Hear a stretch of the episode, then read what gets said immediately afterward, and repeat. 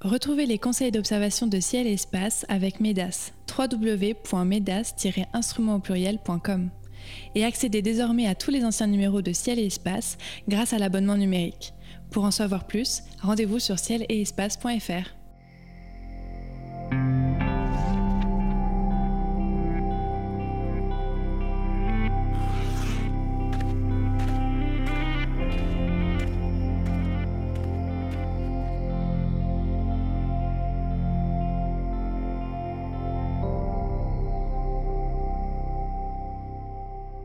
bienvenue sur les podcasts de Ciel et Espace pour une nouvelle émission consacrée aux éphémérides. Voici en ce mois de janvier les spectacles célestes que nous vous conseillons d'observer.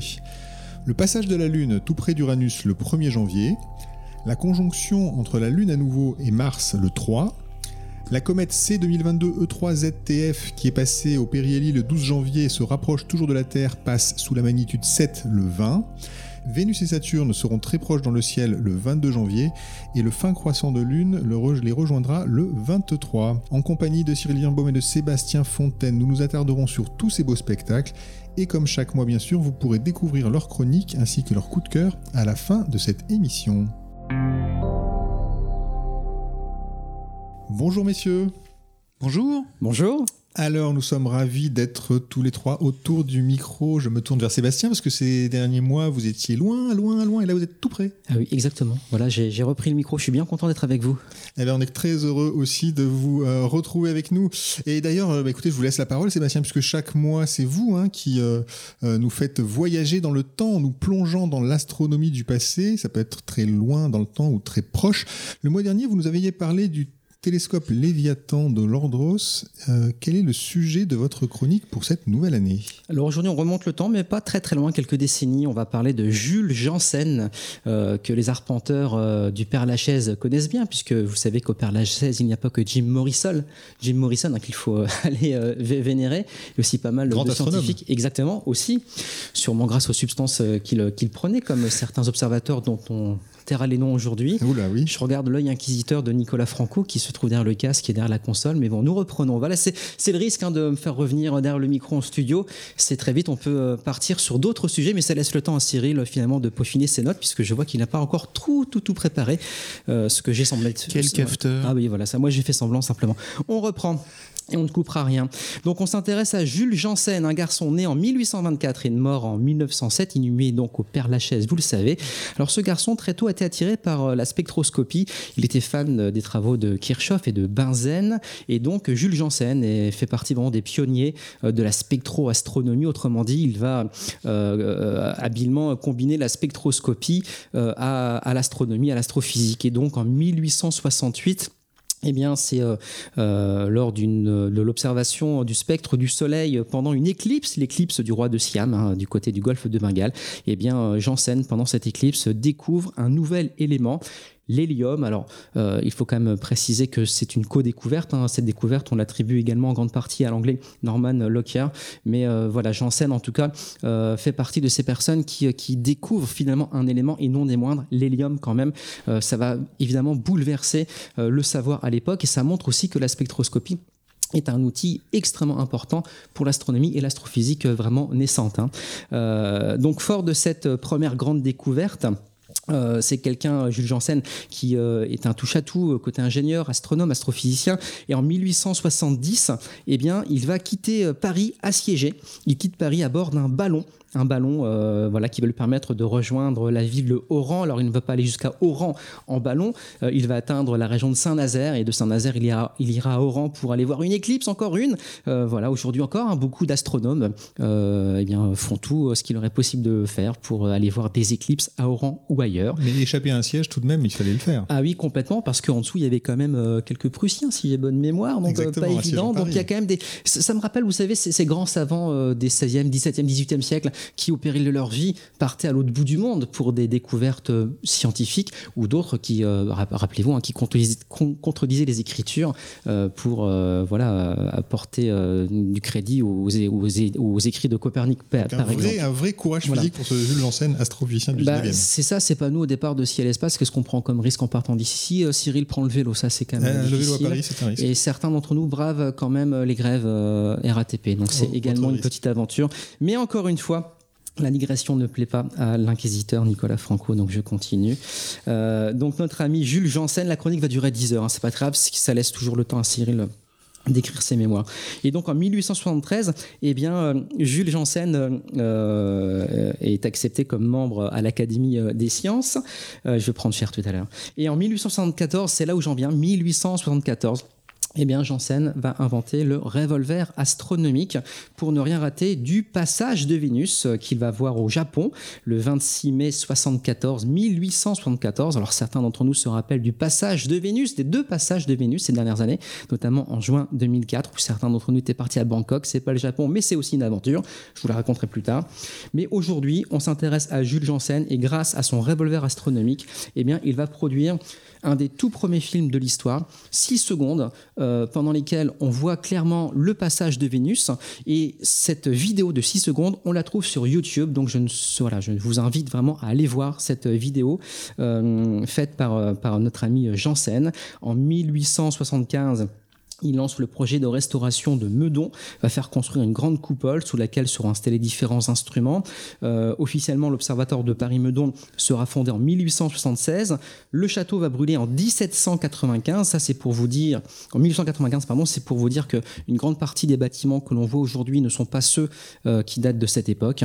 Et puis en 1888, à 64 ans, il va continuer euh, ses aventures astronomiques. Il va à trois reprises monter au Mont Blanc, quasiment au sommet, puisqu'il va établir un observatoire, une lunette de 30 cm, il l'installe à 4800 mètres d'altitude, alors elle va fonctionner à peine une dizaine d'années si j'ai bonne mémoire, puisque très vite euh, la météo très peu clémente là-bas va, tout balayer, mais voilà, il, euh, il, monte plusieurs fois au Mont Blanc euh, pour, pour des observations astronomiques, donc c'est vraiment un de ces fameux aventuriers, comme disait jadis Pierre Coller, donc Jules Janssen, voilà quelqu'un dont je voulais vous reparler aujourd'hui. Très bien, bah, merci beaucoup pour cette chronique enlevée, et puis vous pouvez aller à l'observatoire de Meudon, hein, que Jules Janssen a fondé tout près de Paris.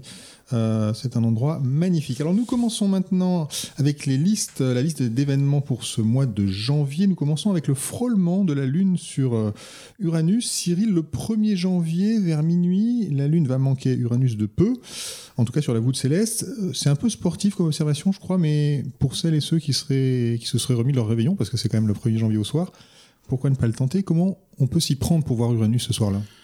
Là, on va avoir en fait la Lune qui va être éclairée à 78%, donc c'est euh, une belle lune gibbeuse. Euh, donc il faudra être prêt un petit peu avant minuit, forcément. Et Uranus passera à 4 minutes d'arc du bord de la Lune. Idéalement, je pense qu'il faudrait prendre un télescope de 200 mm, grossir une centaine de fois et essayer de euh, donc de pointer Uranus. Ce que vous allez voir à ce moment-là, c'est un petit disque euh, enfin on va dire plutôt un point, un point euh, plutôt bleuté verdâtre. et puis si vous décalez un peu le télescope, vous aurez la Lune juste à côté. ce qui est amusant, c'est que si vous êtes plutôt du Royaume-Uni, et que vous rentrez, vous avez fait la fête le 31 donc à Paris ou euh, en France et que vous retournez chez vous, là ça vaut le coup de voir autre chose. C'est-à-dire que euh, Uranus donc va passer au ras de la lune. Ah oui, ça c'est sûr. ça c'est ouais, si vous êtes anglais, ça marche bien. Alors je pense que si vous êtes euh, danois, ça doit le faire aussi. Si vous êtes en Allemagne aussi, je pense, mais au plus près donc Royaume-Uni. Et alors pas n'importe quelle ville, non pas la ville de Jim Morrison, donc là, mais c'est celle ah, de Brian Jones, donc fondateur des, oh. Rolling Stones. Donc c'est Cheltenham. Donc si vous êtes euh, donc dans cette ville qui est au nord de Londres, à ce moment-là, en fait, vous allez avoir euh, bah, euh, Uranus qui va raser la Lune, et donc vous allez pouvoir à ce moment-là bah, observer un lever de d'Uranus sur la Lune. voilà. C'est pas, mal. En tout cas, pour ceux qui restent en France, qui seront, je pense, la majorité de nos auditeurs, est-ce qu'on est peut dire que cette, cette conjonction peut permettre de, de, voir Uranus pour la première fois ou est-ce que la présence de la Lune peut oh. nous aider ou bien c'est Normalement, c'est-à-dire que Uranus, euh, c'est une magnitude inférieure à 6 logiquement, on arrive à la trouver assez, assez facilement quand même. Donc, il n'y a, pas, y a pas gros problème. C'est vrai que ça peut, ça peut aider parce qu'au moins, euh, vous saurez que c'est dans le champ et que le, petit point qui est euh, juste un petit peu euh, en bas à gauche de la Lune, ce sera Uranus. Mais en temps normal, l'été, on arrive facilement, facilement à l'observer. Très bien. Donc, ça, c'est pour ceux qui veulent vraiment tenter cette observation le 1er janvier, euh, après euh, s'être remis de leur réveillon. On passe au 3 euh, avec la Lune toujours, qui rend cette fois visite à Mars. Encore une conjonction. Sébastien, mais à quel point les deux astres vont-ils se rapprocher cette fois-ci? Un peu moins d'un degré. 59 minutes pour être euh, assez précis, donc euh, effectivement c'est assez proche. Euh, C'est deux pleines lunes, grosso modo, c'est ça? Oui, voilà, c'est ça, exactement. Oui, un demi degré, c'est euh, la taille apparente de, de la Lune. Donc, que dire? Bah, Mars, vous voulez peut-être qu'on développe un petit peu sur, sur Mars hein? Oui, parce qu'en fait, on Bah l'a ouais. on l'a vu à l'opposition, Bah elle, ouais. était, elle était très belle. On n'est pas très très loin, ça reste encore un Ouais. objet bien intéressant. Oui, même si l'éclat décroît malgré tout rapidement, elle reste dans des conditions tout à fait honorables d'observation pour au moins les deux prochaines années. La magnitude, là, actuellement, euh, est de moins 1, donc ça reste un astre vraiment éclatant avec une coloration rouge-orangé toujours bien visible à l'œil nu. Euh, la hauteur est toujours intéressante puisqu'en début de nuit, euh, elle est à 70 degrés de hauteur, donc c'est quand, même- quand même bien quand même d'avoir une planète aussi haute. Et puis... bah, tu peux le- expliquer peut-être pour, pour les gens qui nous écouteraient pour la première fois quel est Ah. l'intérêt d'avoir une planète si haute dans le ciel? Ah oui, vous faites bien me relancer parce qu'à chaque fois j'oublie qu'il y a des gens qui nous écoutent pour la première Eh ben fois. oui, heureusement. Bah oui, oui. Et, et- et donc, bah oui, quand une planète ou un astre en général se trouve bas sur l'horizon, eh bien, on a quand même euh, euh, une obstruction. Enfin, une, euh, c'est-à-dire que vous avez l'atmosphère qui va qui va considérablement amoindrir la clarté de l'objet observé, que ce soit la luminosité, mais surtout la turbulence atmosphérique qui va rendre l'objet vraiment flou, surtout si on tente une observation instrumentale. Tandis que plus on va tenter l'observation proche du zénith, eh bien, moins moins on aura cette perturbation atmosphérique, moins l'air finalement sera perturbé, moins il y aura de turbulence et plus l'image sera nette. Donc voilà pourquoi en astronomie, on cherche toujours euh, les cibles proches du zénith. Ça, c'est une évidence. Et donc là, Mhm. effectivement, le zénith, hein, c'est 90 degrés de hauteur. Autant aller jusqu'au bout de le- la tentative d'explication. Et donc, euh, 70 degrés, on n'est quand même pas trop trop loin du zénith, surtout pour une planète, sachant qu'à nos latitudes, les planètes n'atteignent jamais vraiment le zénith. Hmm, donc une bonne euh, configuration tout de même. Qu'est-ce qu'on Oui. voit sur Mars euh? Alors, euh, bah, à l'œil nu, je vous l'ai dit, uniquement la, teinte rouge-orangé, une paire de jumelles strictement rien, euh, un télescope d'initiation de mon époque, c'est-à-dire un 115 mm, euh, qui aujourd'hui n'existe plus même sur le Bon Coin. Ça vous permet de révéler l'aspect disque finalement de, Mars. Donc, vous voyez un, confetti, très peu de détails à la surface, en tout cas avec mes yeux. Par contre, avec un instrument plus imposant, un 200 mm d'ouverture par exemple, vous commencez à avoir des détails, y compris dans des régions euh, urbaines ou périurbaines. Ces détails, c'est euh, des zones plus ou moins claires, plus ou moins sombres sur Mars. On peut s'amuser à chercher euh, les grandes formations géologiques comme Syrtis Major et puis mettre en évidence, pourquoi pas, la calotte polaire qui reste assez visible comme une zone un petit peu plus blanche, plus, plus claire en tout cas, proche du pôle et du limbe de Mars. Attention toutefois, Mars est très peu contrasté même avec un instrument euh, de grande ouverture, même avec une, hauteur au-dessus de l'horizon importante, euh, vous avez vraiment euh, des détails très très fins finalement à chercher à l'œil. Donc il faut s'exercer, tenter plusieurs observations, même au cours d'une même nuit. Et attention, rappelez-vous que Mars tourne vite sur elle-même, un peu plus de 24 heures de période de rotation, ce qui veut dire que, hormis pour la calotte polaire, elle va nous présenter régulièrement différentes portions de sa surface. Et donc la zone sombre que vous pourriez voir un soir ne va pas forcément être visible le lendemain à une heure différente d'observation. Donc il faut prendre en compte également la rotation de Mars sur elle-même. Hmm. Mars qui était d'ailleurs euh, très, très belle à observer euh, début décembre. Je crois que le 8, c'était son opposition. Bon, il n'a pas fait très beau en France. Vous avez pu la voir, vous? Alors euh, moi, du côté de Cherbourg, on a quelques trouées. J'avoue. Et donc, euh, on a pu euh, observer euh, Mars, on a fait une petite observation publique. Et de toute façon, durant tout- toute la période autour de l'opposition, les deux, trois semaines qui entouraient l'opposition, Mars était quand même très belle à l'observation. Donc, ouais, l'observation, elle est quand même assez mémorable. Pas aussi mémorable que d'autres oppositions qui étaient plus favorables les coups d'avant. Mais non, donc j'ai eu la chance de pouvoir observer le 8. Et moi, je joue de malchance ces derniers temps astronomiquement, puisque toutes les occultations, Euribat, euh, Mars, là, avec qui passait derrière la Lune, donc, euh, bah, il a fait mauvais temps systématiquement. Alors pourtant, j'avais tout prévu. Euh, j'avais même une mission au pic du Midi pour pouvoir l'observer. Ça, c'est Ah, la- pareil. la dure loi de l'astronomie. Voilà, je suis vraiment. Je me demande si une comète est pas en train d'arriver d'ailleurs. Alors, on va peut-être parler de la comète, effectivement.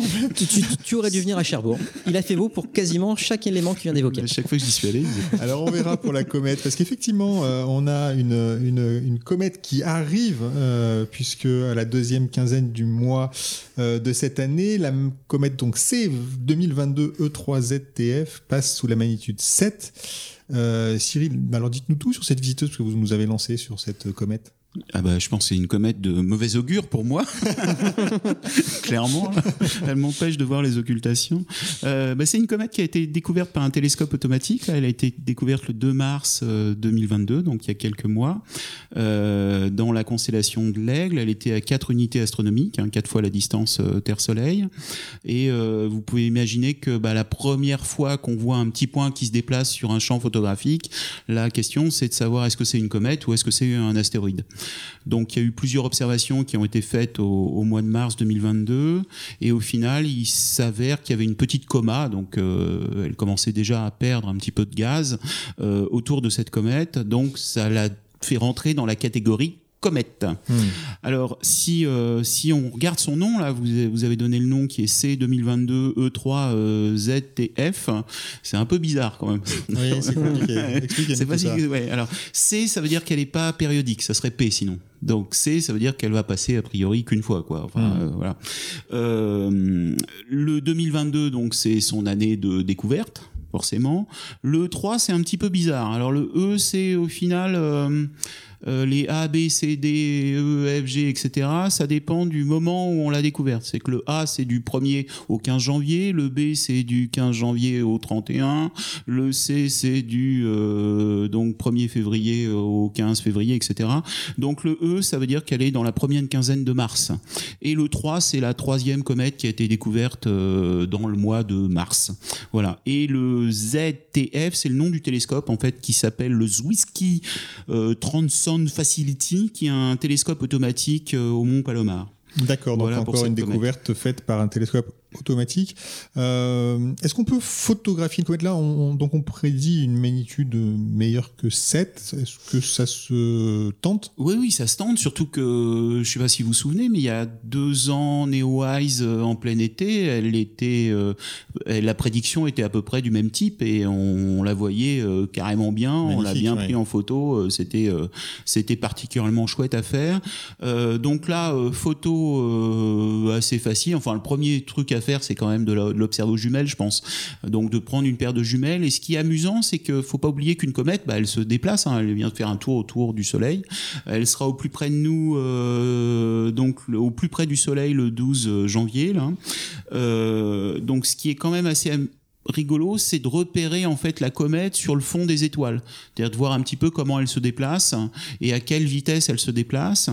Euh, si vous avez besoin, enfin si vous voulez la prendre en photo, bah, en général c'est plutôt, euh, enfin c'est bien de, d'utiliser un téléobjectif ou une petite lunette pour aller euh, essayer d'attraper le noyau et la, et la chevelure. Euh, si vous faites des pauses de quelques secondes, enfin si vous n'avez pas de monture, donc faire au moins des pauses de quelques secondes à la limite euh, du temps avant que ça y ait un bouger.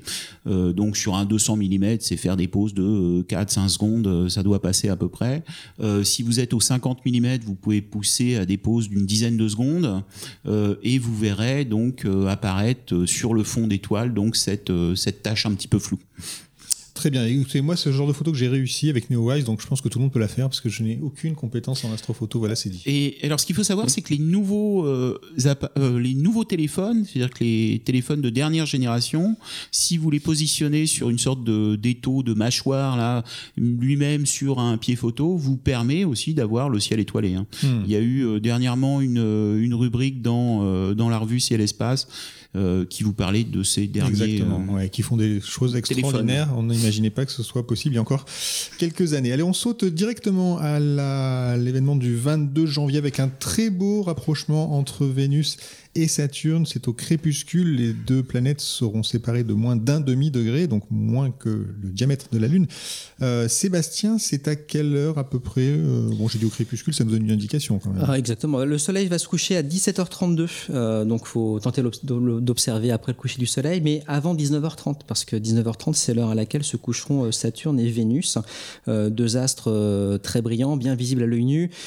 pour nos chers auditeurs débutants, je vous rappelle que Vénus, incontestablement, le point le plus brillant du ciel. Actuellement, la magnitude est de moins 3,86. Donc les magnitudes, c'est l'échelle d'éclat des astres. Et moins c'est élevé, plus c'est brillant, on va le dire comme ça. Euh, la magnitude de Saturne, quant à elle, sera de 0,82. Autrement dit, ça veut dire que c'est un astre quand même assez lumineux. Oui. Euh, la distance angulaire entre Vénus et Saturne, euh, on l'a dit, hein, c'est euh, c'est 25 minutes, donc c'est vraiment très proche. Et donc le conseil d'observation à donner, c'est de, bah, de regarder vers 18h30 euh, dans la direction euh, du, du sud-ouest euh, et de, de chercher ces astres à une dizaine de degrés au-dessus de, de l'horizon. Euh, voilà, donc une observation assez facile à mettre en œuvre. Euh, Il faut quand même penser à avoir un horizon assez dégagé, malgré tout. Euh, pas d'arbres, pas de montagnes, pas de bâtiments. C'est pas très haut, 10 degrés de toute façon. Non, c'est pas très haut, mais ça se trouve quand même même en ville. Je Mhm. crois que voilà, on peut avoir des, des ouvertures même dans des grandes villes comme Paris. Et le lendemain, il faut- c'est visible. Pardon, le lendemain, il faudra tenter ça aussi, parce que ce sera encore plus joli, Cyril, avec un fin croissant qui va s'inviter dans le. Oui, on aura une lune illuminée à 5%, donc c'est vraiment une, une lumière euh, très très fine de la lune, hein, une lumière cendrée. hein. Euh, donc pareil, ça sera euh, le même horizon, ça sera aussi euh, 10 degrés euh, au-dessus de l'horizon. Euh, donc 4, à 4 degrés de la lune, vous aurez Vénus, et à 1 degré de Vénus, vous aurez Saturne. Euh, ce qu'il faut voir, c'est que le, le Soleil se couche à 17h33. Euh, grosso modo, il faudrait être prêt vers 18h, 18h30, quoi, pour avoir euh, immortalisé la scène. Euh, ce que je conseillerais, c'est de prendre un petit téléobjectif, hein, de cadrer en mode portrait. Si vous prenez un 200 mm, qui peut être le, le- la limite de votre zoom, euh, vous avez 7 degrés par 10 degrés. Donc en étant en hauteur, en attendant un peu, vous allez avoir les trois astres euh, qui vont bien entrer avec un premier plan plutôt en ombre chinoise et le, le dégradé du ciel.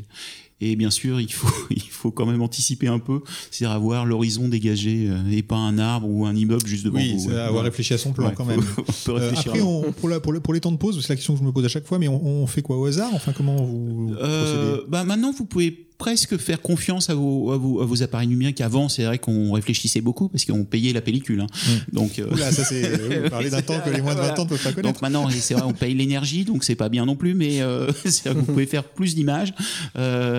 Ce que je conseille toujours, c'est de sous-exposer en fait, parce qu'en fait, ce qui est joli dans une telle image, si vous faites euh, confiance à votre cellule, elle va avoir tendance à surexposer l'image parce que elle comprend que l'image est sombre, c'est-à-dire que ce que vous prenez en photo est sombre, donc elle veut naturellement l'éclaircir. Donc si vous sous-exposez de de, de diaph en général, vous gardez les ombres chinoises, donc ça veut dire que vous allez avoir des arbres, enfin votre premier plan ou votre plan lointain qui est sombre, et se détache derrière euh, les couleurs du ciel jusqu'à avoir euh, cette lumière cendrée et les deux points, euh, Vénus et la Lune.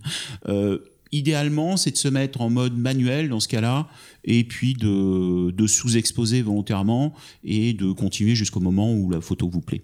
Et surtout, ne pas oublier de faire la mise au point sur l'infini. Oui, C'est mise au point sur l'infini, Ouais, ouais, ouais, c'est ça. ça, Pas essayer de faire Donc souvent, ça vaut le coup quand même de débrayer son appareil photo, donc à la fois en manuel sur le temps d'exposition euh, et le couple diaphragme-vitesse, mais aussi de débrayer son appareil pour la mise au point. Et dans ce cas-là, si vous êtes, sur- enfin, c'est mieux d'être sur un pied photo. Vous utilisez le live view de l'appareil, c'est-à-dire que vous vous mettez en live view, vous regardez plus dans l'œilleton, mais sur l'arrière, sur l'écran, vous zoomez au maximum l'image que vous êtes en train de voir, vous faites la mise au point, vous dézoomez, puis vous commencez à prendre des photos et, et vous contrôlez directement pour avoir le bon dégradé. Super, bah écoutez, je pense que même un débutant pourra cette photo. Et bien écoutez, justement, Cyril, c'est, vous allez garder la parole puisque c'est l'heure de votre chronique photo. Donc chaque mois, vous nous donnez un conseil technique, une cible à ne pas rater, une astuce, voire un secret issu de votre expérience. Vous avez donné les secrets déjà. Ce mois-ci, qu'allez-vous nous apprendre? Euh, bah c'est essayer de faire une photo euh, jolie d'Orion, de la nébuleuse d'Orion. Magnifique. Je me suis dit que c'est le moment de la, de la prendre en, en photo. Et, euh, et c'est surtout que j'ai j'ai fait un test euh, dernièrement. C'est-à-dire que il n'y a pas besoin d'un. Enfin, c'est mieux d'avoir un matériel de fou, forcément. ça marche JWST, par exemple, ça, ça marche, oui, ça peut-être là, c'est trop. mais c'est peut-être un peu trop. C'est l'intérieur, là.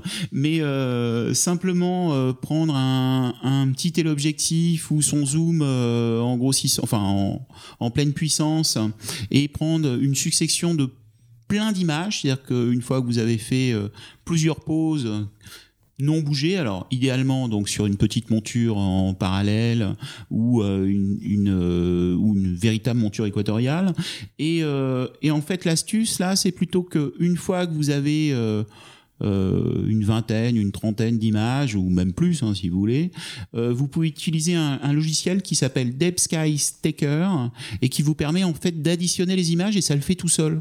Donc il suffit donc de prendre les images. Donc une fois que vous avez pris vos, euh, disons, 20 images de la nébuleuse d'Orion, euh, que ce soit même au 50 mm, ça n'a pas d'importance. C'est-à-dire qu'idéalement, plus, euh, plus vous grossissez, mieux c'est. À partir de là, bah, vous ouvrez ce logiciel qui est gratuit sur votre, sur votre PC et vous allez glisser les images que vous avez faites dans le logiciel qui va directement les additionner, ce qui va vous permettre en fait d'éliminer le bruit c'est-à-dire de plus avoir des, une sorte de, brouillard sur l'image, et puis euh, d'avoir un temps équivalent à x fois le temps de pause euh, que vous avez fait euh, directement. Donc vous allez, vous allez comme ça faire une image qui est euh, plutôt euh, une image de débutant, mais qui vous donnera un petit peu la, la philosophie pour, pour en faire une mieux plus tard au télescope. Très bien, donc Deep Sky Staker, c'est ça, hein, Voilà. le nom de ce logiciel. Parfait. Nous approchons de la fin de cette émission. Cyril, Sébastien, c'est le moment de nous dévoiler vos coups de cœur. Je rappelle qu'il peut s'agir d'un livre, d'une exposition, d'un astre, d'une mission spatiale, d'un astronome. Pourquoi pas Vous avez carte blanche. Sébastien, quel sera votre premier coup de cœur de cette année 2023 Le printemps. Ah, le printemps, le Oui. hiver. Du coup, euh, constellation de la Vierge et donc euh, galaxie du sombrero, M104. Ça va, vous l'avez? Non, pas trop. Je Si, continue. Si, si, si, Ouais. au-dessus du corbeau, facile. Ex- exactement, parfait. Donc euh, constellation de la Vierge. Donc euh, euh, donc cette galaxie du sombrero, c'est une galaxie plutôt spirale située à 28 millions d'années-lumière de, de nous. Le petit inconvénient, c'est qu'elle est quand même souvent bien basse au-dessus de l'horizon. On parlait des hauteurs d'observation tout à l'heure, donc là on est quand même plutôt bas, mais ça reste perceptible, notamment aux jumelles où la galaxie apparaît assez clairement sur le fond noir du ciel. En revanche, un télescope d'initiation, donc un 115-900, euh, vous permet de constater clairement la bah, la forme ovale finalement de cette galaxie, qui d'après les spécialistes est une spirale, mais pas complètement spirale, c'est aussi une elliptique. Donc euh, voilà, avec votre petit instrument d'observation, vous voyez la forme elliptique de, la galaxie, mais traditionnellement, on va continuer de dire que euh, M104 reste une galaxie spirale. Moi, je milite pour euh, les vieilles choses, y compris comme Pluton qui reste une planète, mais c'est un autre sujet. Et encore une fois, les regards inquisiteurs se retournent vers moi. M104, oui. Oui, ah bah alors je voulais dire qu'avec un instant. Oui, hein, j'ai encore la parole, donc je continue. Ça fait longtemps que je suis venu, moi je vous l'ai dit, je suis très content d'être avec vous, mais vraiment, je, je prends un plaisir, malin plaisir à reprendre la parole ici. Donc avec un télescope plus important, vous allez voir apparaître surtout la bande d'absor- d'absorption. Vous savez que ce qui est caractéristique avec la galaxie du sombrero, c'est que ça peut ressembler effectivement, comme le mime très bien euh, Cyril, à un chapeau de Mexicain. Euh, et euh, figurez-vous qu'en 1912, eh Vesto Slipher euh, a découvert dans son spectre que son spectre était fortement décalé vers le rouge. On se rend compte que la fuite de la, la galaxie d'à peu près 1000 km par seconde, ça nous rappelle que la plupart des galaxies observées s'éloignent toutes les unes des autres, d'autant plus vite d'ailleurs qu'elles sont éloignées. Et ça, c'est un des fondements, bien sûr, d'Edwin Hubble quand il a développé sa théorie d'un univers en expansion, voilà, par l'observation des galaxies qui nous fuient. Et bien, donc, regardez M104 car elle s'éloigne de 1000 km par seconde. Ça vaut quand même le coup euh, de la voir et même de l'immortaliser parce que là, je vais faire mon Cyril Birnbaum, mais j'ai un souvenir ému concernant cette galaxie puisque c'est la première photographie que j'ai réalisée avec succès avec un appareil photo numérique. Euh, C'était en 2003, je crois. Et euh, 25 secondes de pause avec un Nikon D70, j'ai bonne mémoire. Euh, 25 secondes de pause sur le 600 du pic du midi. Eh bien, euh, c'était mieux que euh, les centaines de tentatives euh, d'argentique que j'avais pu faire euh, 15 ans euh, Le, auparavant. le- le 600 du, du pic du midi, c'est de diamètre, hein. c'est pas, c'est pas en longueur. C'est pas en longueur. Exactement, c'est le diamètre du télescope, tu fais bien de le, peu- dire. Il y a un peu de lumière. On en reparlera plus. Oui, voilà, c'est pour ça que 25 secondes avec un 600, ça marche ça- très bien. C'est pour la boutade. Merci Pourtant, de m'avoir laissé. Elle devait être un peu basse quand même euh, depuis le pic. euh, Ouais, mais l'image, écoute, est, est quand même pas mal. Ouais, Euh, vraiment. Et même mon épouse que tu connais un petit peu a réussi à faire la même image de d'M104, pareil, au pic du midi. On avait passé un jour de l'an à l'observatoire et c'était vraiment fabuleux, de très très bons souvenirs d'observation. Ta phrase est un peu bizarre. C'est Même pas tout à fait à la portée de tous les, tous les auditeurs quand même de photographier M104 avec un 600, télescope au pic du midi. 600, quand même. ouais, de 600, bon alors, quel sera votre coup de cœur Cyril Un peu plus accessible? Euh, je suis très embêté parce que c'est-à-dire que Sébastien n'a pas été assez bavard, donc j'ai pas eu le temps de tout finir. De tout finir. Mais en gros, j'en ai- j'en avais deux. J'en avais deux. J'avais j'avais deux coups de cœur. Alors je, je fais les deux coups Bon, de cœur tout de suite. Allez, j'ai le droit à deux coups de cœur. Un premier coup de cœur, c'est une image qu'on retrouve euh, sur le site de Ciel et Espace, qui est la photo de d'Andrew McCarthy, qui est le lever de Mars sur l'horizon lunaire, qui est assez impressionnante. Ouais. Alors c'est vrai que on l'avait un peu vu il y a, il y a trois ans maintenant avec la photo qu'avait fait Thierry Legault, où il avait fait un peu pareil, c'est-à-dire que le, passage de Mars, euh, le long de, de la Lune. Mais là, je trouve que le traitement est très joli, c'est-à-dire qu'il y a à la fois des couleurs sur Mars, enfin sur pardon sur Mars, c'est normal, mais aussi sur sur la Lune. Elle est complètement bluffante. Et puis une autre image. Et on peut la retrouver. Je vous interromps 30 secondes. On peut la retrouver dans le numéro qui est actuellement en kiosque. Si vous l'avez pas vu sur le site web, vous pouvez la voir dans le numéro papier. Elle est très belle en double page. Et puis une autre image, euh, c'est celle de la mission Artemis, là aussi qui m'a scotché, c'était l'image du 28 novembre où on voit euh, donc la capsule Orion qui prend en photo une éclipse euh, de Terre au final où on a la Terre qui passe derrière la Lune. Et on a vraiment l'impression de voir les deux diamètres équivalents parce que c'est en, en, proportion, c'est une sorte d'illusion d'optique qui fait que les deux images sont particulièrement magnifique. Donc deux photos, c'était les coups de cœur de Cyril. Écoutez, merci beaucoup messieurs, les éphémérides radio de Ciel Espace sont terminées pour ce mois-ci. Elles étaient réalisées comme chaque mois par Nicolas Franco et présentées par David Fossé. Merci de nous avoir écoutés, bonnes observations à tous et rendez-vous en février pour une nouvelle émission.